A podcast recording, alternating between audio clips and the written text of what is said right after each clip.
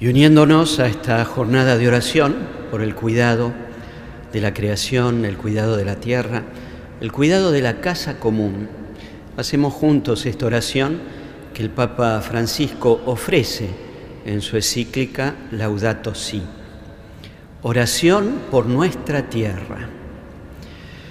Dios omnipotente que estás presente en todo el universo y en la más pequeña de tus criaturas. Tú que rodeas con tu ternura todo lo que existe, derrama en nosotros la fuerza de tu amor para que cuidemos la vida y la belleza. Inúndanos de paz para que vivamos como hermanos y hermanas sin dañar a nadie.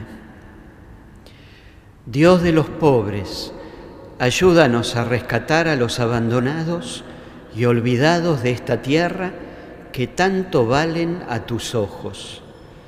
Sana nuestras vidas para que seamos protectores del mundo y no depredadores, para que sembremos hermosura y no contaminación y destrucción. Toca los corazones de los que buscan solo beneficios a costa de los pobres y de la tierra. Enséñanos a descubrir el valor de cada cosa, a contemplar admirados, a reconocer que estamos profundamente unidos con todas las criaturas en nuestro camino hacia la luz infinita.